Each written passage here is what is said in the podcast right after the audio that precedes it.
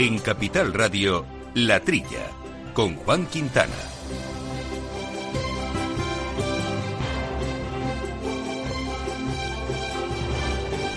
Muy buenos días, gente del campo. Buenos días, amigos del campo y de sus gentes. ¿Qué tal? Otra vez aquí. Bienvenidos a esta hora de agricultura, de ganadería, de alimentación, de temas agroambientales que hacemos con Néstor Betancor al mando de los controles técnicos. Y aquí en la mesa, Jesús Moreno. Buenos días, Jesús. Hola, buenos días a todos. Y Jaime Costa, ¿qué tal Jaime? Buenos días, Juan, muy bien. Que estuviste esta semana, Jesús, hablando de innovación en el sector de la alimentación. Sí, un tema muy muy interesante ¿eh? en el Colegio de, de Veterinarios. Estos veterinarios, sabes que están copando lo, todos los puestos de la alimentación, de los campos de agrónomos y todas esas cosas. Bueno, bien, bien, ¿eh? se lo hacen bien, se lo hacen bien, lo importante es que lo hagan bien, pero vamos, vamos más, aquí hemos tenido ilustres veterinarios que, por cierto, uno de ellos nos va a acompañar, que estuvo ahí moderando la mesa, una de las mesas a las que asististe, ¿no? y que la vamos a tener en la antena luego. Ahí está, ya lo conocen nuestros oyentes, es Miguel Ángel Díaz de Lluvero, experto agroalimentario, y que estuvo precisamente eh, moderando una mesa redonda titulada Del Laboratorio al supermercado, como aplicamos la innovación, en la que también apareció otro buen compañero de este programa, que es Víctor Justo, director general del Foro Interalimentario, que defendió un modelo moderno, versátil, en el que el verdadero jefe, como dicen ellos, es el consumidor. Bueno, este va a ser uno eh, de los temas. La semana pasada recordarán que dejamos pendiente porque el pasado 20 de mayo fue el Día Mundial de las Abejas y queríamos hablar con un especialista en esta materia, con un entomólogo. Oscar Aguado no fue posible por problemas de conexión, pero hoy lo hemos retomado y aquí nos va a acompañar a saber eh, qué está pasando con las abejas, eh, cómo evolucionan y qué papel están jugando y pueden jugar en el futuro y qué riesgos corren. Y en tercer lugar, eh, fitosanitarios, no, en este caso fertilizantes, alimento de las plantas con Paloma Pérez, que es la secretaria general de la Asociación Nacional de Fabricantes eh, de Fertilizantes. ¿Y por qué vamos a hablar con ella? Porque se ha aprobado una nueva normativa sobre fertilizantes que regula su comercialización dentro de la Unión Europea, un reglamento eh, que va orientado tanto a los fertilizantes producidos internamente como también a los importados. Bueno, pues estos y otros asuntos que vamos a ir poco a poco tratando en este programa que ya arrancamos. Les recuerdo, eso sí, también se me olvidaba, nuestro correo electrónico donde ya saben que nos pueden mandar cualquier comentario o opinión y es latrilla arroba capitalradio.es.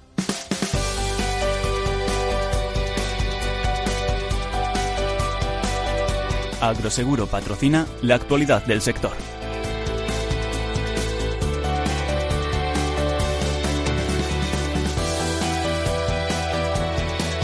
Vamos a hacer eh, un repaso a un primer bloque de noticias y empezamos en Estados Unidos, que bloquea en la Organización Mundial del Comercio la posibilidad de investigar su subida de aranceles a la aceituna negra de origen español.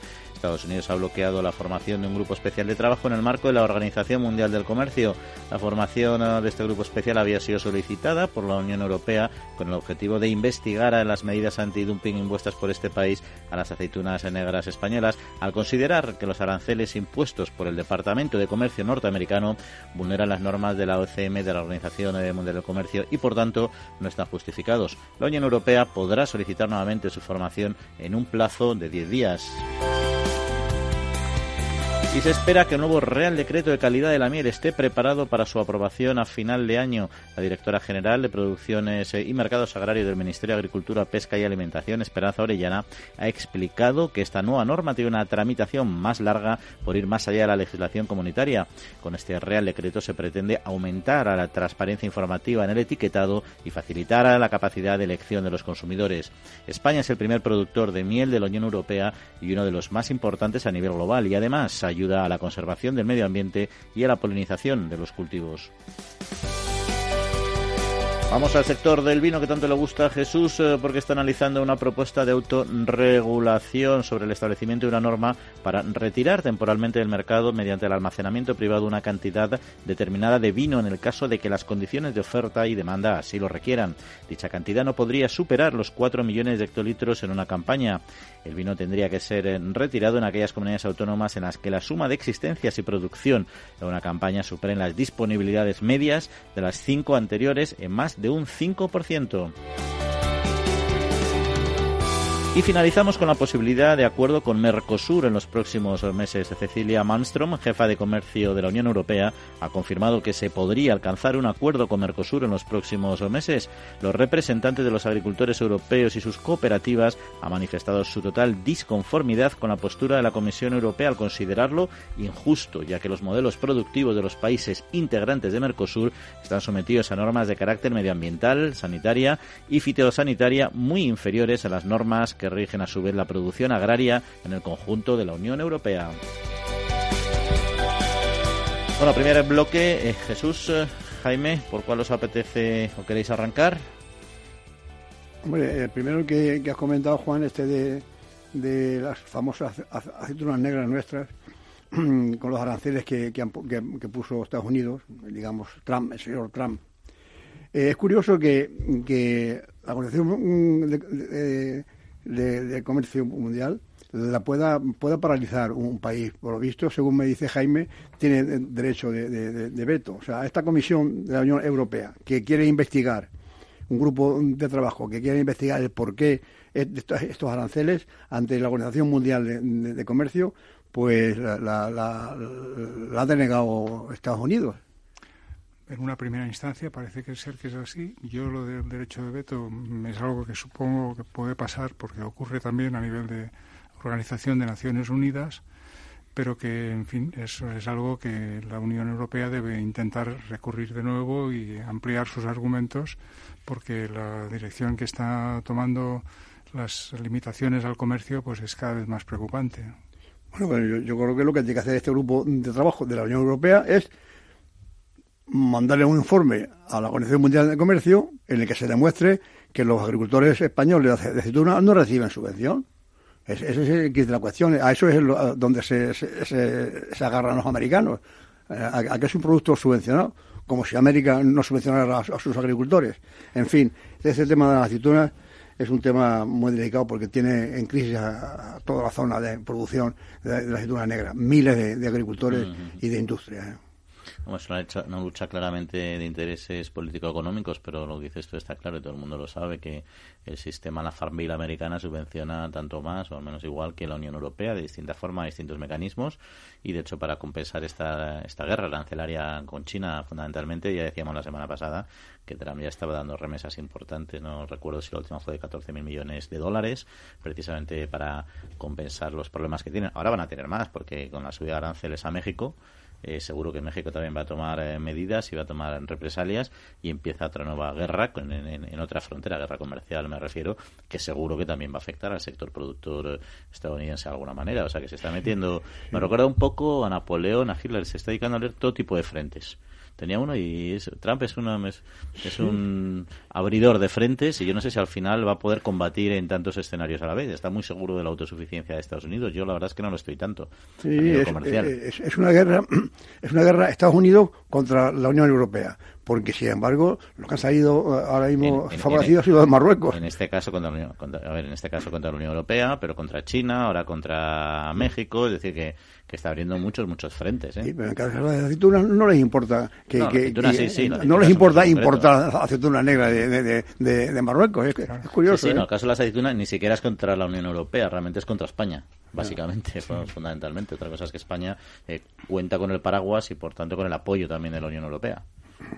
Bueno, más temillas teníamos. Pues esto de la miel, esto de la miel, yo no sé por qué se toma el ministerio cinco o seis meses para hacer las reglas, y si están claros los puntos clave. Los puntos clave es el, etiquetado, que tanto demandan el sector apícola.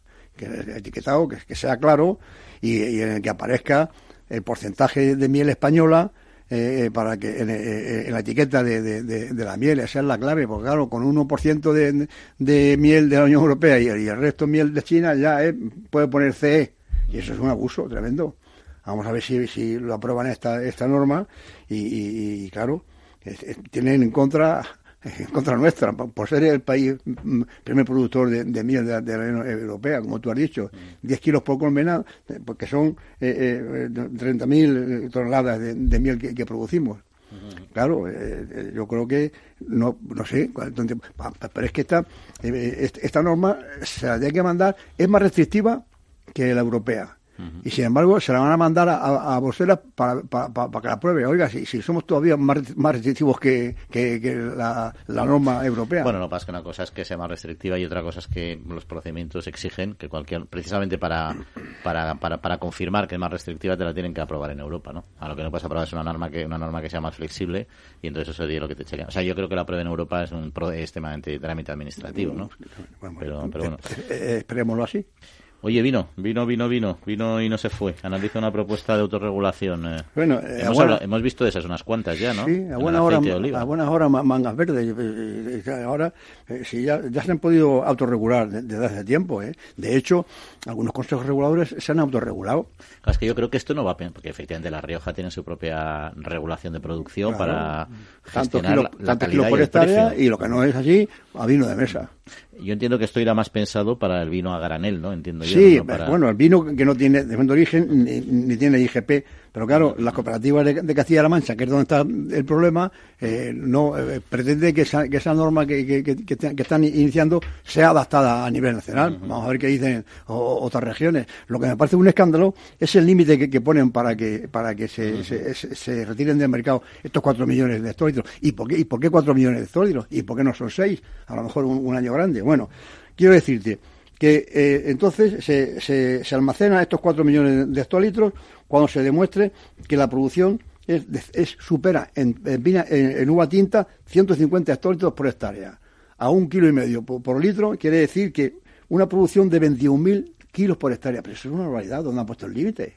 Es una cosa, Y, y en blancos, 185 hectolitros por hectárea, ese es el máximo a partir del cual ya se obliga a, guardar ese vino, a, esa autorregulación. Y eso equivale a una producción de 27.000 kilos por hectárea de, uva. Pero eso, es, eso una barbaridad para nuestro país. Claro, así pasa. Tenemos menos hectáreas, que hace 10 años, pero producimos lo mismo o más.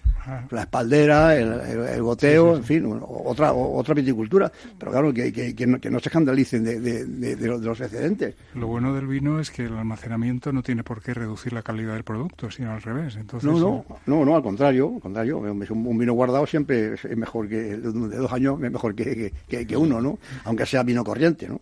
La, parte de Mercosur, el acuerdo como siempre, ¿no? acuerdo que da miedo a nuestros eh, productores, eh, porque en fin, hay muchas eh, muchos, muchos sectores, veas el cárnico, etcétera, que le da miedo que se liberalice en, exceso la entrada de, productos del cono sur de Latinoamérica, sobre todo, a cambio de otras ventajas, claro, para la economía europea. Sí, claro, pero que no sirva la, ganadería y la agricultura como moneda de cambio, es lo que dicen los sectores. Oiga, vamos a exigirle a los productores de los países terceros lo mismo que, que exigimos nosotros, porque es que si no juegan con desventaja.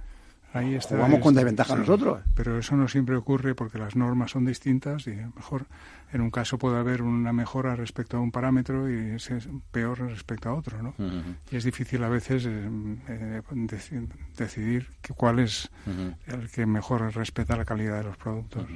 Ya, pero lo que está demostrado es que las normas medioambientales y los fitosanitarios son mucho más laxos en esos países terceros que, que, que, la Unión Europea. Por lo cual, eh, se, se, quejan con razón. Pues mira, de este tema vamos a hablar en este caso de fertilizantes, porque también hay norma y también se supone que hay mayor control o va a haber mayor control a las producciones en países terceros. Eso va a ser en un instante.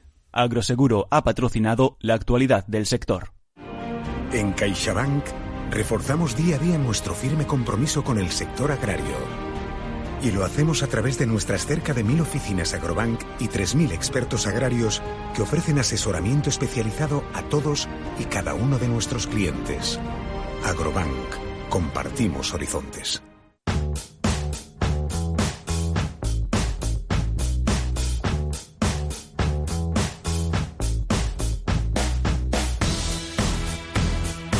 Bueno, pues lo decíamos, vamos a hablar eh, del sector de los fertilizantes porque hay una nueva normativa sobre estos productos que regula o va a regular su comercialización dentro de la Unión Europea, tanto de los producidos internamente como de los importados, o eso parece, y de ello queríamos conocer su opinión eh, a Paloma Pérez, que es secretaria general de la Asociación Nacional de Fabricantes de Fertilizantes. Paloma, muy buenos días.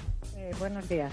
Y bienvenida aquí a la trilla a hablar un poco de este asunto que seguro que conoces muy bien. Eh, bueno, para empezar, la, norma que teníamos anteriormente, eh, de, ¿de cuándo es la que se aplica en la actualidad? Pues es un reglamento europeo del año 2003, es el reglamento 2003-2003 sobre fertilizantes. Esto a nivel europeo. Luego hay otro a nivel nacional, que es el Real Decreto 506-2013, que fue modificado en el año 2017. ¿Y por qué surge ahora la necesidad de elaborar eh, una nueva regulación? Pues eh, hay varios motivos. Por un lado, em, el reglamento europeo este, vigente únicamente incluye a los fertilizantes minerales porque el resto de los productos, como por ejemplo los abonos orgánicos, organominerales, las enmiendas, los medios de cultivo, los bioestimulantes, todos estos están regidos por diferentes legislaciones nacionales. Es decir, para todos este tipo de productos no hay una armonización a, nivel europeo, lo cual provoca en ocasiones pues algún problema con el reconocimiento mutuo. Luego hay otros motivos, ¿no? Por ejemplo, que la Comisión diseñó una estrategia global sobre economía circular y dentro de ella pues es donde ha ubicado esta propuesta legislativa con el objetivo de que algunos subproductos puedan utilizarse como materia prima para fabricar productos fertilizantes, bien porque contienen nutrientes, como por ejemplo nitrógeno, fósforo, potasio, etcétera, o bien por su capacidad para mejorar la estructura del suelo, dado su alto contenido de materia orgánica, por ejemplo, o bien por otras propiedades. ¿Y cuáles son eh, los principales cambios que aporta que aporta esta norma? Pues aparte de estos que ya hemos comentado, em, se introduce un sistema nuevo de control de los productos que consiste en que el fabricante garantiza el cumplimiento de los requisitos del reglamento mediante un proceso que es basado en la evaluación de la conformidad del producto. O sea, este sistema es nuevo y en ocasiones se necesita eh, la intervención de un organismo externo que es el que acredita la conformidad del producto. Entonces, una vez demostrada la conformidad del producto, se le puede poner la etiqueta y entonces el producto puede circular por todo el territorio de la Unión Europea. Y desde la industria. Eh, sí, sí, perdona, Paloma, continúa. No, no, me gustaría aclarar que este reglamento luego coexistirá también con legislaciones nacionales y entonces es el fabricante el que decide en cada caso si va por la vía nacional o si, eh, si el producto va a circular solamente por el país o bien va por la vía del reglamento y entonces ya puede circular por todo el territorio de la Unión Europea. Y eh, Jesús Moreno quería hacer eh, una pregunta, Paloma. Hola Paloma, buenos días. Hola, buenos días. No, creo que, te has referido a una cosa que yo te, iba a decir. Vamos a ver, esto, eh, una vez fabricado con las reglas, las normas, tanto en la Unión Europea como fuera, ya puede, llamar, puede llevar el marchamo CE, aunque no esté aquí fabricado, o sea, puede circular por, por, por Europa, ¿de acuerdo? Pero también puede llevar el marchamo CE, aunque esté producido fuera de la, Unión Europea? Esa es la pregunta mía. Sí, lo que pasa es que en ese caso eh, se debe realizar esta evaluación de la conformidad y eh, el importador debe eh, preocuparse de que el producto importado lleve, ese certificado de que sea de que el producto es conforme al reglamento es decir, que se ha realizado la evaluación de conformidad del producto. Y en los, sacos de, ese fertilizante, por ejemplo, puede, puede poner CE. Claro, porque cumple con lo dispuesto en el reglamento. Es, curioso que, siendo eh, hecho fuera, fuera de la Unión Europea pueda llevar ese marchamo. Vamos, a mí me, parece curioso. Sí, sí. Y, en cualquier caso, ¿qué valoración hace de esta nueva regulación eh, el sector? Perdón. ¿Qué valoración hace esta regulación el sector? ¿Esa es eh, positiva, negativa? Ah, la valoración, perdón. Sí. sí, Bueno, nosotros eh, eh, estamos de acuerdo en que en este reglamento, en la en, los esfuerzos de, para valorizar una serie de, de, subproductos que pueden contener una serie de, nutrientes y eso es una iniciativa pues que nosotros apoyamos. Lo que pasa es que mm, hay una serie de cosas que han quedado un poquito en el aire y que pensamos que puede mm, generar algunos problemas en el futuro, ¿no? Porque, bueno, habrá una, se ampliará el catálogo de productos, en ocasiones los contenidos de nutrientes serán más bajos que los que existen en la legislación hoy en día, no eh, es necesario demostrar la eficacia agronómica del producto, y es el, agricultor el que tiene que valorar la eficacia de ese producto, cuando a veces no tiene toda la información necesaria. Para eh, nosotros eso es una pequeña pena. Sí, no, pero no parece tan pequeña. ¿eh? No, efectivamente. sinceramente, así escuchándolo. Jaime, Costa también quería plantear alguna cuestión. Sí, hola, buenos días, Paloma. Hola, buenos días. Sí, quería preguntar si en este Real Decreto um, aparecen disposiciones nuevas sobre contenidos de sustancias indeseables tipo pues, cadmio, por ejemplo. Eh, sí, precisamente uno de los motivos de este reglamento es que los productos, dado que se van a utilizar una gran cantidad de materias primas y va a haber muchos productos, hay que asegurar que estos productos no son, eh, eh, son seguros tanto para la salud como para el medio ambiente y por ello se han fijado unos límites a los contenidos de determinados metales pesados y también de otras sustancias contaminantes. Y, y hacer una pregunta, no, ya para finalizar, eh, si no, eh, Paloma, ¿cómo está yendo la, este, este año el, el, mercado, el mercado de los fertilizantes? Pues eh, vamos a ver, durante este año pasado, 2018, podemos decir que el consumo de fertilizantes fue de unos 5,1 millones de toneladas de producto, una pues una cifra bastante similar a la del año anterior y bueno pues aproximadamente la mitad algo más de la mitad del mercado pues se abasteció de producto de, importación. Y bueno y en estos años pues ha habido una tendencia creciente de la importación no y estamos siguiendo en esa tendencia.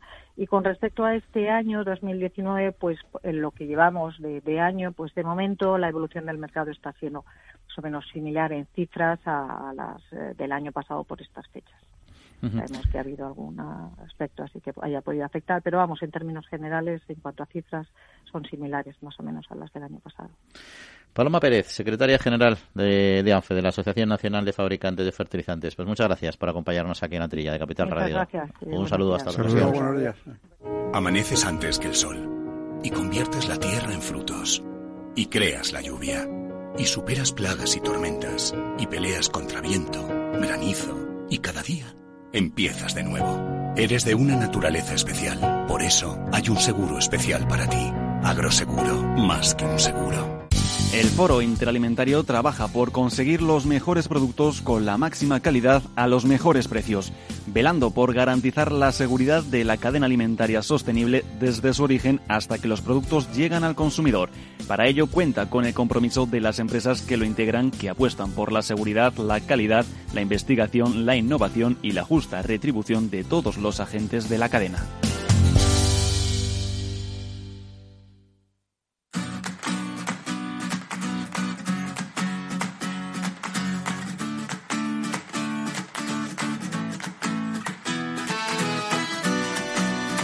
Pues eh, seguimos. Eh, eh, ¿Querías comentar algo, Jesús? Sí, quería comentar que, a, cargo de, esta norma de fertilizantes, el sector productor de, todas las asociaciones, UPA, COA, todo el mundo dice que por qué no se aplica este criterio que han aplicado en los fertilizantes para la importación de productos agrarios de países terceros, que cumplan con las normas y hagan una norma común. Eso es, eh, dice, bueno, se, quejan de por, qué no cambian de criterio y aplican el mismo criterio que con los fertilizantes.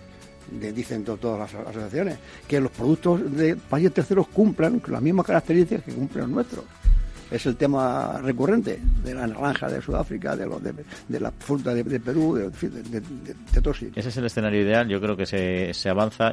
Yo se me he dicho que llegar a controlar 100% los procesos de producción de todos los lugares que importamos es francamente complicado, pero bueno, hay una cosa es que se haga la regulación, porque yo creo que las regulaciones existen, y otra cosa es cómo luego las consigues cumplir, y otra cuestión es luego los acuerdos preferenciales que abren la mano en determinadas situaciones, ¿no? Es que muchas veces las diferencias no son tanto por diferencias en calidad de producto, sino en diferentes métodos de producción.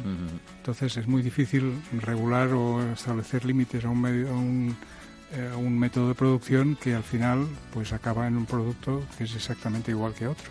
Y además, si tú tienes una, una prohibición de usar un fitosanitario, bueno, estando totalmente de acuerdo contigo, pero que si tienes una prohibición de utilizar un fitosanitario, se utiliza en una explotación de Sudáfrica, pero luego cuando llega aquí el producto no tiene no tiene límites de residuos en, los tiene un nivel adecuado, pues entonces tampoco es, difícil controlar. Ya no estás controlando en destino, sino en origen, y eso es complicado. Sí, pero se siguen colando algunas. Sí, sí, se cuelan, se cuelan. algunas. Se cuelan, se cuelan. Está claro. Algunas plagas, ¿eh? Eso. Bueno, y vamos con otras eh, noticias. La Comisión Europea publica un estudio externo sobre el efecto de la política agraria común en la acción por el clima. Concretamente, el objeto de este trabajo es cuantificar el efecto que está teniendo en la emisión de gases de efecto invernadero las distintas medidas que se están llevando a cabo en el marco de la política agraria común. Los resultados de dicho estudio muestran que las medidas de ecologización y los programas de desarrollo rural han contribuido a una disminución de los gases de efecto invernadero de origen agrario. En lo que respecta a las salidas eh, asociadas, existen discrepancias según sectores y en algunos casos no es posible cuantificar eh, la variación neta de las emisiones.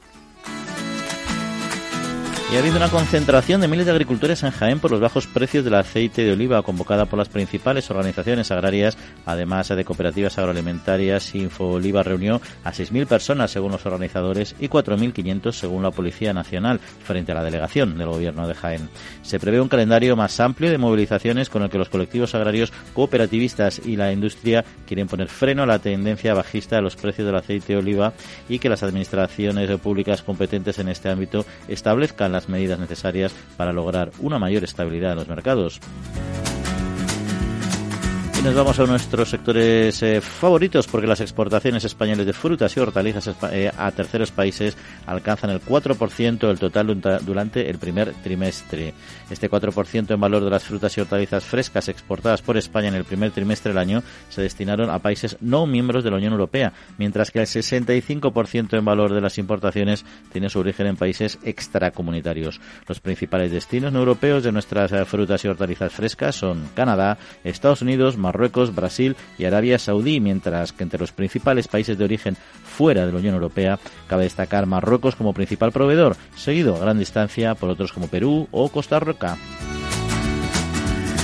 Y finalizamos en China, porque se necesitaría el 80% de la producción porcina de la Unión Europea para abastecer a este país. Eh, según datos ofrecidos por el Ministerio de Agricultura chino, durante el mes de abril la producción de porcino ha disminuido un 20% y los precios han aumentado un 23% con respecto al mismo periodo de la campaña anterior. Las causas que han provocado esta situación son el sacrificio de más de medio millón de animales eh, debido a la peste porcina y las tensiones comerciales con Estados Unidos, que ha supuesto una subida de los aranceles a la carne de porcino de origen norteamericano. Según estimaciones de Rabobank, para cubrir el déficit se necesitaría el 80% de la producción anual de carne de cerdo obtenida en la Unión Europea. Bueno, cuatro temas, eh, opiniones, comentarios, valoraciones. Bueno, este estudio que ha hecho la Comisión eh, Europea sobre los efectos de la política agraria, cómo han incidido en la acción del clima, hombre, dice que las medidas ecológicas, hombre, se entiende que un cultivo ecológico, pues al ser más, más puro, digamos, más natural, es posible que sí que así sea, ¿no? Que hay una reducción del 2% de gases de, de, de, de invernadero y, lo mismo con el desarrollo rural. Sin embargo, siempre ponen la guinda, eh, la, mancha negra al sector ganadero, o sea, con el famoso metano de siempre, ¿no? Es el único sector que incrementa los gases de efecto invernadero. ¿Tú crees, eh, Jaime, que la agricultura ecológica en cuestión de gases de efecto invernadero es menos contaminante que, por ejemplo, la agricultura de conservación? Pues podría serlo en base de una hectárea, comparando una hectárea de cada sistema. Pero si tenemos en cuenta que la agricultura mm, se establece para producir alimentos, pienso que lo lógico es analizarlo en función de la cantidad de alimentos producida, es decir, el impacto que tiene un kilo de alimentos de producción ecológica frente a un kilo de alimentos de producción integrada o convencional. Y ahí tengo mis dudas de que la agricultura ecológica sea la que prevalezca, porque muchas veces eh, la producción cae en un 30% y eso implica pues que, el impacto es un 30% superior para igualarlo con la otra. Sí, que para producir la misma cantidad de alimento necesitas ese 30% más de superficie, ¿no? Con todo lo que conlleva también, ¿no? Sin duda, sí. Bueno, y, sí, esto de la regulación del, aceite, me ha llamado un poco la atención que, vamos a ver, eh, el sector productor se entiende que son los agricultores, los que tienen olivos. pagan poco el aceite, pues eso es la queja. Y está también metido los industriales. Ya me parece a mí un poco como, como, como espías en esa reunión. Vamos a ver, el problema del aceite y de los precios, ¿de, dónde proviene? ¿De que hay una gran cosecha? Bueno, pero en los lineales sigue costando igual. ¿A qué estamos jugando aquí con esto? Aquí alguien, alguien, se lleva la diferencia. El, agricultor se queja, con razón. al consumidor le cuesta igual una botella de, aceite de, oliva virgen, ¿eh? Eh, virgen extra. Y sin embargo, ¿qué pasa, qué, pasa aquí? ¿Qué, dónde está el problema? Porque esto de autorregulación debe ser todo el sector, una interprofesional, que estén todos. Aquí no se habla de eso, todos. las industrias y la distribución y, el comercio, todos juntitos, se reúnan a ver cómo, se, cómo se, se arregla el problema. Pienso yo, ¿eh? Yo pienso que el problema sale por la urgencia que tiene el agricultor de molturar la aceituna que recoge en cuanto la cosecha es producida, o sea que no puede guardar las aceitunas en su casa porque la calidad del aceite se resentiría y está obligado a procesarlo rápidamente. Pero luego, de la fase siguiente de venta de la cooperativa o del, del gran agricultor a, la industria alimentaria para envasar el aceite, ahí es cuando tendría que haber unos nervios de acero para no, digamos, sucumbir a, a la tentación de, de, agarrar unos precios bajos para vender la producción, ¿no? Sí, ese problema que, que dices tú, Jaime, afecta a muy poca gente, porque aquí hemos tenido algún interlocutor del sector que dicen que las cooperativas acaparan el 70% o 80% de la producción de aceite, con lo, cual esa urgencia de que se estropee la aceituna y, el aceite salga con acidez solamente vale para una cantidad pequeña de, agricultores que, no pertenecen a ninguna cooperativa y se ven obligados a llevar a una almazara privada la, aceituna. allá ellos. Pero claro, eh, eh, una vez que ya está el aceite, eh, la aceituna molturada y el aceite guardado en las cooperativas, eh, también tiene la cooperativa que hay que vender con prisas. Ahí está, es, una, cuestión financiera. usted, no sé, como, decirte, repártele un, dinero al, al, socio por cada kilo de aceituna, pero, pero no vendas barato. para aguantar el aceite, es lo que yo, lo que yo siempre digo. Regular las ventas así. Ahora no se vende aceite. A ese precio no, vendemos aceite. Así de claro. Oye, eh, y el tema de el tema de China, lo que está pasando con, eh, comentábamos la semana pasada y las anteriores el tema de la extensión de la peste porcina africana por Asia, que está está tocando muy fuerte, un sector muy potente en China y no pensamos en China como país exportador, sino como como autoconsumidor de su cabaña, pero claro, si no tienen suficiente tienen que abastecerse de fuera, tiene un problema sustancial es una cosa que, hay, que, tienen que estudiar los expertos. Eh, Rabobán, por lo visto, ha hecho también un, estudio. Pero Jesús, los expertos somos nosotros, no dudes, ¿eh? Yo creo que somos mejor expertos que los expertos.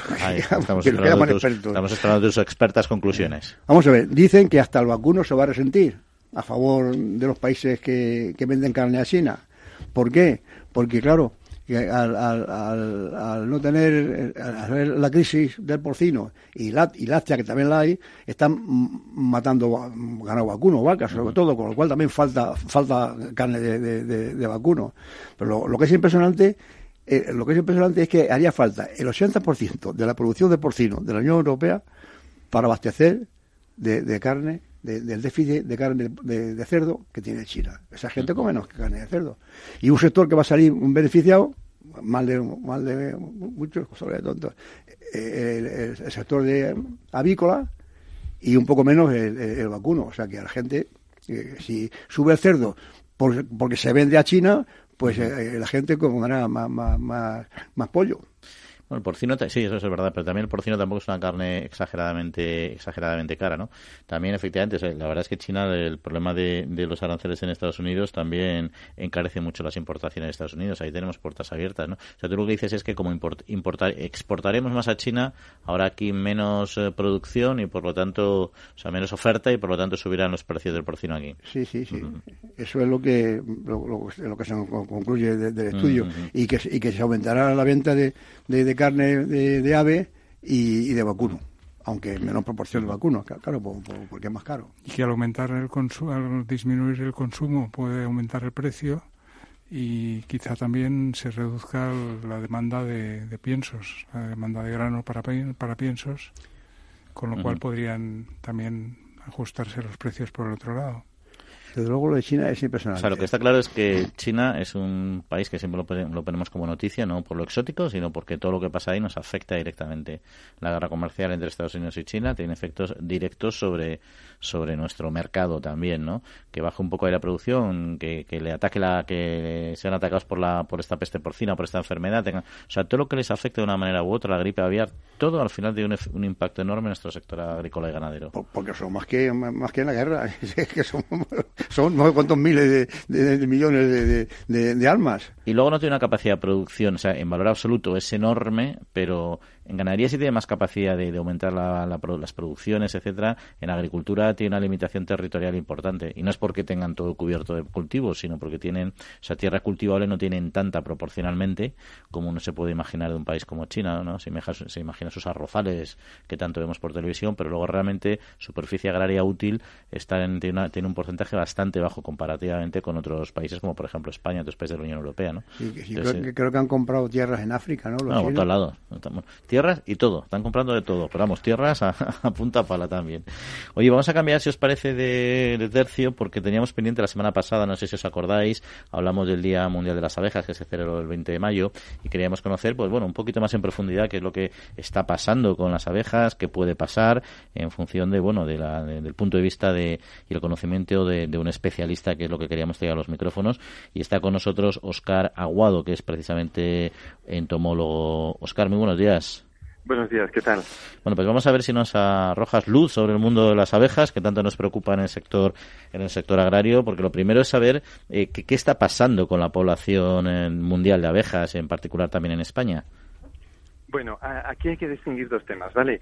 Eh, hay muchas abejas, no solo hay la abeja de la miel. la que parece que tiene serios problemas aquí en la península y en Europa es la abeja de la miel. A nivel de abejas, para que os hagáis una idea, tenemos unas 1.200 especies solo en la península ibérica. Entonces, los problemas están con la, con la abeja eh, doméstica, con la pismelífera, que es la que tiene nosema, tiene barroa, en el norte ibérico ahora tiene el problema de la avispa asiática o velutina, y es la que de verdad tiene un montón de, de problemas. Las avispas solitarias, pues de momento eh, están bien en la medida en la que tengan espacio para seguir viviendo. No sé si con esto se aclaro mucho. Sí, sí, sí, pero y, luego también hemos, eh, durante estos últimos años, hemos visto un poco lo que estaba pasando. Se acusaba unas veces que sí, se decían los fitosanitarios, otras la climatología, el cambio climático. Bueno, al final, a nosotros no nos ha quedado claro realmente si se conoce el por qué está desapareciendo, se está reduciendo la población mundial de, de abejas. ¿Sería una, una razón ya o es multifactorial? Bueno, parece que en este caso es la combinación de muchos factores. Aquí entra el tema, pues desde luego que eh, el tema de la fragmentación de hábitat, el tema de los productos químicos eh, también está influyendo negativamente, la falta de alimento, porque muchas veces eh, la abeja cultivada y la solitaria no tiene suficiente alimento. Y en otros casos también ya está influyendo el, en el caso de la melífera que se han traído muchas abejas, pues reinas de África, reinas de tal. Es decir, que ya hay unos problemas eh, extraños de, pérdida de riqueza genética que están complicando la, supervivencia de esta especie. Porque las abejas no son los únicos insectos polinizadores, entiendo yo, ¿no? En zonas, en zonas de cultivo, ¿no? Claro. mira, en la península ibérica, en los archipiélagos, tenemos cerca de 5.000 especies de insectos polinizadores, 5.000 especies diferentes. Aquí entran eh, unas 250 especies de mariposas, más de 500 especies de escarabajos florícolas, cerca de 3.000 especies de, moscas florícolas, que además de polinizar muchas son auxiliares, y unas 1.200 especies, exactamente 1.165 especies de abejas sociales y, solitarias. Es decir, que tenemos un montón de, insectos polinizadores. ¿Y, estos, y estas eh, poblaciones de insectos polinizadores se pueden eh, recuperar? O sea, es decir, ¿es compatible para, para zonas de cultivo? Me refiero, ¿es compatible la vida de las abejas y otros polinizadores con la agricultura intensiva, por ejemplo? Bueno, precisamente ahora volvemos de un congreso en, Zafra, donde se están presentando algunas medidas que, bueno, pues en la medida en la que los agricultores participen, se están eh, trabajando en la creación de márgenes o mezclas que se colocan a veces en los perímetros de ciertas parcelas o en interior de las calles y podemos ver como en un periodo relativamente corto, de un año o dos, empiezan a aumentar las poblaciones de insectos. Es decir, nosotros metemos o mantenemos flores, eh, las abejas y la mayoría de los polinizadores tienen néctar y polen, que es su alimento, pero también tienen sitios en los que nidificar y de alguna manera estamos creando corredores. Estamos eh, no solo cambiando el paisaje, sino que ayudamos a que queden lugares con más agua, con más alimento para ellos y que queden comunicadas las zonas de montaña de, o de bosque donde estos insectos están para que se puedan mover a nuestros cultivos. También se mueven los auxiliares, creo que es bastante interesante y que sí que se están mejorando las cosas. Y por tanto, podría, podría haber un escenario, peor escenario, digamos, pero ¿podría haber agricultura sin abejas? Eh, bueno, hay algunos cultivos que las necesitan, pero indudablemente toda la agricultura que depende de abejas, es decir, frutales de hueso de pepita como manzano, peral, cerezo, eh, otros frutales como los frutales subtropicales, aguacate, mango y chirimoya, que se producen en el sur de la península, en la costa subtropical, muchos hortícolas, eh, pues eh, tomate, berenjena, calabacín y otros muchos alimentos no se podrían producir eh, sin polinizadores, porque no todo lo polinizan abejas. Algunos de estos alimentos los polinizan ciertas especies de escarabajo, de mariposas, pero sin polinizadores no viviríamos. Eh, lo que sí que es cierto es que aunque pensemos que dependemos exclusivamente de apis mellifera, al haber tantas especies de polinizadores, eh, pienso que durante muchas décadas van a seguir las cosas eh, adelante siempre que hagamos las cosas eh, mejor de lo que se están haciendo ahora mismo. ¿Y las abejas son algún ejercen alguna función o pueden ejercer una función de, de alarma respecto a cambios eh, climatológicos, por ejemplo?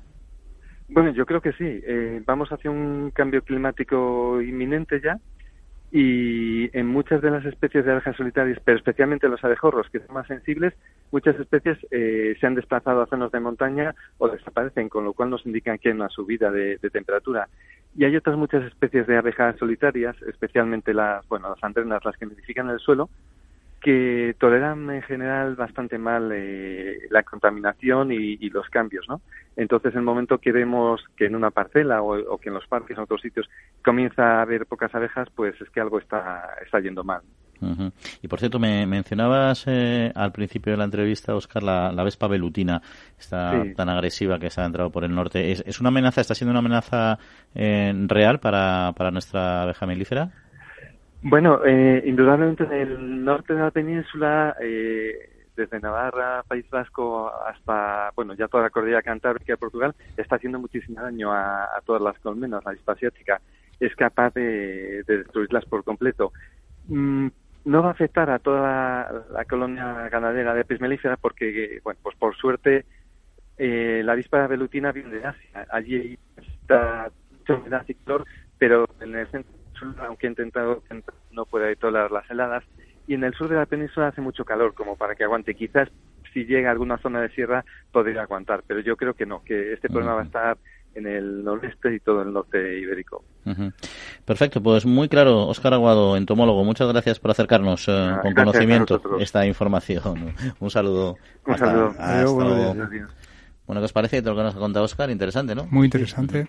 Eh, evidentemente, pocas personas creo son conscientes de que el, la cantidad de especies polinizadoras puede superar los 7.000 7.000 uh -huh. eh, digamos especies distintas con lo cual pues uno se puede quedar un poquito más tranquilo de que no no pase algo parecido a lo de la primavera silenciosa aplicado a las abejas no pero que obviamente hay que hacer las cosas bien porque no, no está claro que con el cambio climático pueden ponerse también difíciles para las abejas. Ya, lo que pasa es que la abeja, claro, como ha dicho usted, este, este experto, el, el riesgo de, la no polinización parece que no existe. Lo que pasa es que el, el apicultor le, le, le, le añade este problema al problema de la miel. O sea, no tiene nada que ver, pero tiene que ver se quejan del precio de la miel y del etiquetado y dice y además no vamos a la, eh, además va a haber mala polinización y por lo, por lo que dice el entomólogo no no, uh -huh. no es verdad que peligre la polinización.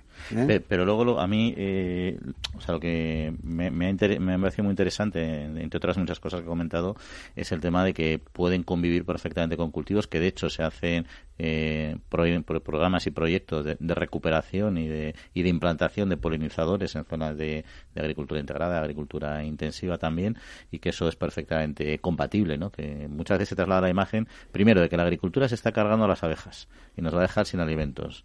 Y dos, que la agricultura y los insectos es inviable porque a base de fitosanitario nos los cargamos todos. Y eso, en fin, en agricultura inteligente y bien gestionada es todo lo contrario, ¿no? Una visita a una zona productora de frutales de hueso pues puede rápidamente mostrar que uno de los principales problemas es que hay que aclarar la producción, es decir, que no es que la polinización esté comprometida, sino que es excesiva y hay que reducir el número de frutos para que tengan un tamaño comercial aceptable. Uh -huh. Oye, eh, sí, Jesús. ¿es no, a mí lo que lo, lo que me, me, llena de satisfacción es que haya expertos como este, uh -huh. este señor que se dedique por entero a este, a este problema, que es tan tan peculiar, ¿no? Porque eso de, estudiar las abejas me parece una, una tontería, sin embargo, me, satisface que haya estos, entomólogos que tengan tan claro lo que ocurre con las abejas. ¿eh? luego lo explica muy bien. Por cierto, eh, hablando ya de, producciones en el sector agrícola y tal, había una noticia interesante, eh, Jaime, de la Escuela Técnica Superior de Ingeniería Agraria, la Universidad de Zaragoza y el Centro de Investigación y Tecnología Agroalimentaria Dragón del CITA y también del CSIC en Córdoba, sobre márgenes, la relación de los márgenes para proteger a los cereales de las propias malas hierbas, que son las grandes y más costosas amenazas para el productor. Eh, bueno, es un trabajo muy interesante que ha sido publicado en la revista We Research, que es una de las revistas de referencia en este, en este campo, y que básicamente pues nos recuerda que los herbicidas son un arma muy eficiente para controlar las malas hierbas, pero que sin embargo siempre puede haber alguna que se escape, con lo cual si repetimos el mismo tratamiento acabamos generando una, una población de malezas resistentes. Entonces el estudio que han publicado indica que en unos 230 campos de diferentes zonas de la península, fundamentalmente Aragón, Cataluña y Córdoba, el Instituto de Agricultura Sostenible, pues han visto que en aquellas parcelas cuyos bordes tenían una anchura alrededor de 3 metros o más, la, la cantidad de, la velocidad de penetración de hierbas resistentes era mucho menos importante que en aquellos casos donde la separación era simplemente un surco que, que no es un obstáculo para que la semilla salte de un campo a otro. Entonces es una, un ejemplo de un trabajo muy bien hecho y que mm, nos indica pues que el diseño de los márgenes de las parcelas puede mm, realizarse no solamente para que tengamos una anchura suficiente para retrasar la penetración de hierbas resistentes, sino también para mejorar la biodiversidad, como acaba de comentarnos antes el entomólogo. Sí, lo que, lo que me gustaría a mí saber, que no creo que, lo diga la, la, información, esto cada cuántos metros se aconseja que haya estos espacios, porque claro, eh, entre dos parcelas, que, que, dos, dos fincas que pertenecen a diferentes dueños, está claro que cada uno tiene que aportar un metro y medio de, dejar de, arar y, por, y, por, tanto de sembrar. Hasta ahí, si se convence que esto es positivo, mm, acabarán por, por admitirlo. Pero luego dentro de la misma parcela, por ejemplo, una hoja de, cereal de, de, 100 hectáreas, que las hay de 50 y de 30, tendrán que aconsejar cada cuánto tiempo es, es aconsejable hacer e, esta especie de cortafuego, ¿no? Esta, esta, estas zonas sin cultivar. Yo entiendo que el cortafuegos debe ser permanente, es decir, establecerse y mantenerse sin, sin, sin labrar el suelo para, para, que se establezcan especies pues como tomillo o especies como lavandas o otras que puedan ser que puedan ocupar el territorio, pero lo importante es que esté bordeando, digamos, la superficie del agricultor interesado en establecer el sistema. Bueno, pues hasta aquí este tema. Les recuerdo nuestro correo electrónico para que nos manden cualquier comentario lo que aquí hemos hablado o lo que se les ocurra, que es latrilla arroba capitalradio.es. Foro Interalimentario es una asociación sin ánimo de lucro que agrupa empresas punteras del sector agroalimentario que trabajan con más de 22.000 pymes y productores primarios.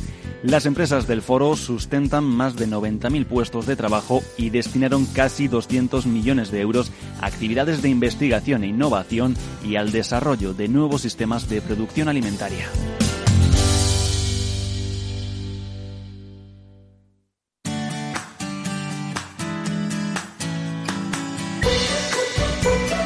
Bueno, pues nos queda cada vez menos tiempo y tenemos que recordar otras noticias, por ejemplo, la decimoprimera jornada técnica para responsables de calidad de los operadores y fábricas Galis reunía más de medio centenar de personas en la sede de las instalaciones portuarias de Puerto Marín. La jornada también contó con la presencia de Ana Hurtado, directora técnica de la Confederación Española de Fabricantes de Animales Compuestos para Animales, CESFAC.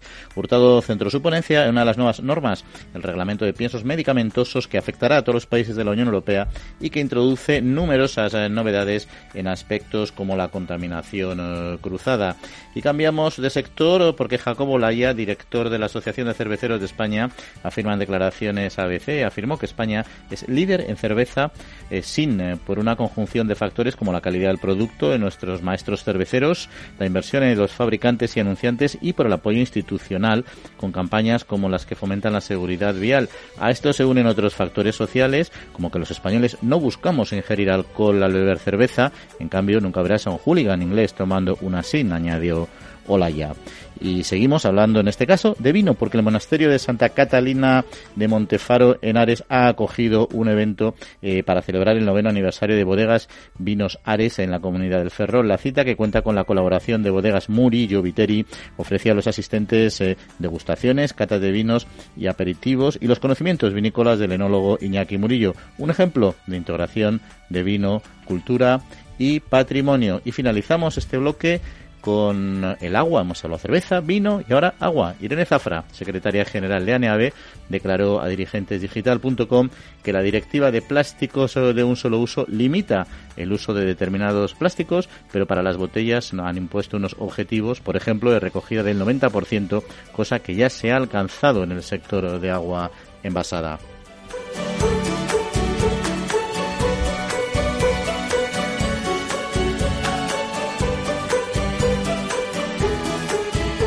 Bueno, y comentábamos al principio eh, del programa, Jesús, el Salón de Actos eh, del Colegio de Veterinarios de Madrid acogió el pasado miércoles la celebración de la jornada La Alimentación eh, del Futuro, una apuesta de todo o nada, organizada por el Grupo de Innovación Sostenible para el Sector Alimentario GIS y el Colegio Oficial de Veterinarios de Madrid. La jornada concluyó con una mesa redonda moderada por el experto agroalimentario Miguel Ángel Díaz Lluvero y titulada Del laboratorio al supermercado, ¿cómo aplicamos la innovación? Entre otras personalidades también participó don Víctor Yuste, director general del Foro Interalimentario, defendiendo un modelo moderno, versátil, en el que el verdadero jefe, como ellos dicen, es el consumidor. Bueno, pues de esto queremos hablar. Además, estuviste tú, Jesús, también nos podrás contar, pero precisamente con nuestro compañero y amigo Miguel Ángel Díaz Lluvero, que hoy nos acompaña desde el otro lado de los micrófonos. Miguel Ángel, muy buenos días. Hola, muy buenos días, Juan. Y muy bienvenido otra vez aquí a, esta casa, que es tu programa de, radio. Gracias. Te echamos, te echamos, de menos, además. Nos gusta llamarte aquí que, y charlar contigo. Yo encantado. Fenomenal. Bueno, pues estuvimos ahí viendo un poco, bueno, estuvo Jesús, yo no pude asistir, viendo un poco cómo había sido la jornada, hablando de un tema que es eh, que es singular, ¿no? El tema de la, de, la innovación y sobre todo cómo llega al consumidor. Lo primero de todo, ¿quiénes participaron en, en la mesa? En la mesa final, porque primero hubo dos conferencias excelentes, una de Daniel Ramón y otra de, Manolo Laínez, que fueron excelentes ambas. En la mesa estuvo un representante de Clun, eh, Sabela, Sabela Oca, un representante, el director general de Sakata Seed, que es una empresa que se dedica a la eh, investigación en el mundo de semillas, que es originaria de Japón, pero que en España está desarrollando métodos propios y que tiene éxito importante la implantación fundamentalmente de nuevos tipos de, hortalizas. Y la tercera persona era a la que has hecho referencia, Víctor Yuste, como director general de foro del Foro Agrario. Oye, Miguel, Ángel, ¿qué, conclusiones sacaste sobre el tema de la bueno de la innovación que se aplique, se desarrolla en, nuestros, en nuestro sector? ¿Llega verdaderamente al consumidor? ¿El consumidor es consciente de, ello? Claro, ese es el, problema clave de, de este tipo de discusiones porque por una parte el fabricante se queja de que hacen grandes esfuerzos en innovación, que de las cinco palancas que mueven a la marca, una de ellas la innovación es la fundamental y que sin embargo eso luego no se ve reflejado en los lineales porque solamente el 20% de las tiendas de España incorporan las innovaciones que realizan estos grandes grupos y la opinión de los fabricantes, de, los que fabrican marca, es, hombre, hay que conseguir un escenario donde los fabricantes compitan en igualdad de condiciones con las marcas de distribución. Eh, las innovaciones solo consiguen entrar en un limitado número de tiendas y acusan desde hace tiempo a través de Promarca, que es el grupo que apoya a los marcas de fabricante, acusan de que grandes grupos de distribución pues no son eh, sensibles a estas innovaciones que realizan. Mm. Pero y que esto no llega. Claro, por otra parte, mm, la posición de Víctor Juste era, mm, bueno, mire usted, eh, la marca de, de distribución también hace muchos esfuerzos en innovación. Era, lo que iba a preguntar, pero la marca blanca me recuerda un poco también a los genéricos y medicamentos, ellos también, o sea, se afirma que, que ellos también innovan, ¿no? Y no sé qué percepción sacasteis ahí. lo que decía, en el análisis comparativo el 82 o 84% de las innovaciones que se ponen en los lineales como marca de distribución, porque al grupo, a algunos de los grupos como Mercadona no le gusta que se hable de marca blanca, son marcas de distribución, tienen éxito y continúan después de un año. En cambio, de las innovaciones, pretendidas innovaciones que hacen las marcas de fabricantes, pues no superan ni el 20%, con lo cual dicen, bueno, vamos a ver si realmente son innovaciones que el jefe o el consumidor eh, valora de forma positiva o son innovaciones que hacen algunos fabricantes pero que no contienen realmente ningún valor añadido para, para nosotros, para los consumidores. Y esa era la discusión. Sí, Jesús, ¿querías, ¿querías comentar también algo? Sí, hola Miguel Ángel, no. Hola, que, Jesús, que lo, lo que me impactó a mí, bueno, aparte de este de este pequeño parlé entre el moderador y, y el representante del foro, que estuvo muy, muy, muy bien, estuvo muy bien, bien. sí. Eso fue un pulso bien, bien, bien echado.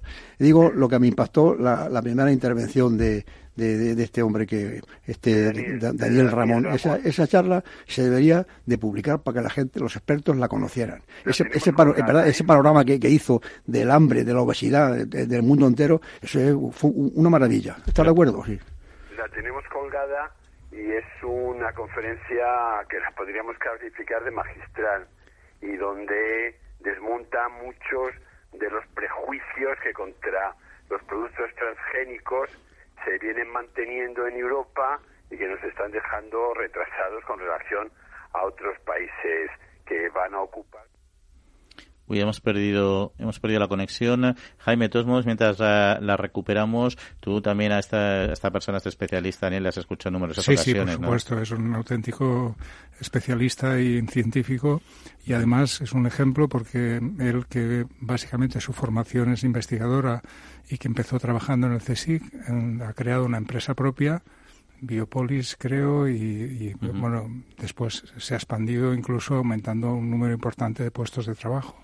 ¿Sabes lo bueno que tiene para mí este investigador? Eh, que es tiene mucho conocimiento y tiene una capacidad enorme, como decía Miguel Ángel, para, para, para transmitirlo. Y es que la ciencia siempre está, está, está necesitada de este tipo de, de portavoces. ¿no? Miguel, eh, Miguel Ángel, no sé si te hemos podido recuperar. Sí, sí, perfectamente. Ah, sí, perfectamente. pues estábamos retomando con Jaime, que Jaime también cono- le conoce muy bien a este investigador, Claro, precisamente. es que Jaime hubiera estado muy interesado en estar en esta conferencia, que como digo, la podemos calificar de magistral, y donde se hacía hincapié, como hemos hecho muchas veces, y Jaime lo ha dicho a lo largo de los años, que estamos quedándonos al margen de lo que hoy día es el liderazgo en los procesos de biotecnología que van a hacer posible que el mundo dé un salto cualitativo y cuantitativo en la alimentación de la población con más seguridad, con menor uso de, medios primarios, fundamentalmente agua, con menos utilización de fertilizantes, con semillas que son capaces de adaptarse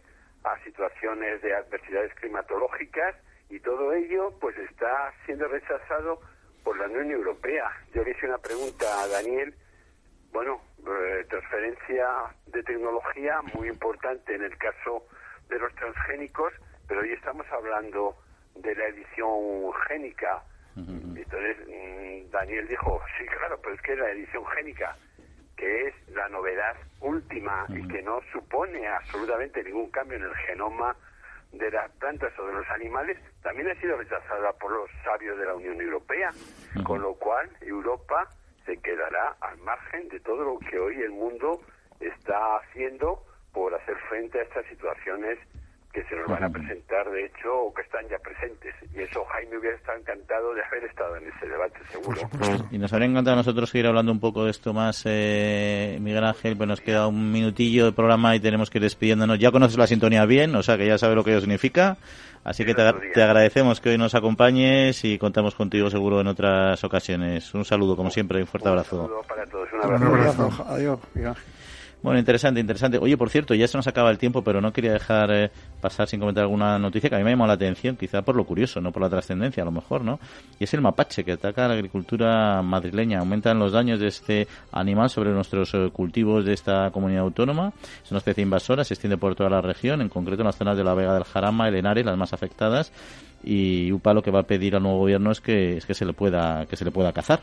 No sabía yo ni que teníamos mapaches. Yo tampoco se lo sabía, pero aquí no pasa nada. Dicen los ecologistas que no que, que, que no hay que, que nada, que está todo controlado. Así que eh, hay que estar tranquilo. bueno, sí, son dicho ecologistas. Sí, sí, sí, nada, nada, dicen que nada, que, que ni, ni, hay lobos en exceso, ni hay los osos no matan a vacuno, en fin, nada, está todo, todo, todo, todo correcto. No, es que iba a preguntar a Miguel Ángel que ha dicho que está colgada esa conferencia, mm. no sé, no sé dónde. Pues eh, buscaremos en la página web ya los del colegio veterinario, mejor. Nos tenemos que despedir. Agradecemos, eh, como siempre, a nuestro Betancor, el mando de los controles técnicos, y aquí Jaime Jesús, que paséis buena semanita. Igualmente, ya viene el calor, ya viene el calor. Y a ¿eh? todos ustedes un saludo que disfruten en siete días. Estamos otra vez aquí en las ondas. Tengo que solicitar la PAC y no sé de dónde voy a sacar tiempo para hacer todo el papeleo. Tranquilo, los especialistas de Agrobank se encargan de los trámites y si lo necesitas te anticipan las ayudas. Ah, y solo por domiciliarla te llevas esta pulsera de actividad. En CaixaBank cuenta con mil oficinas Agrobank y tres mil profesionales agrarios que le facilitarán su día a día. Agrobank, pasión por el mundo agro. Capital Radio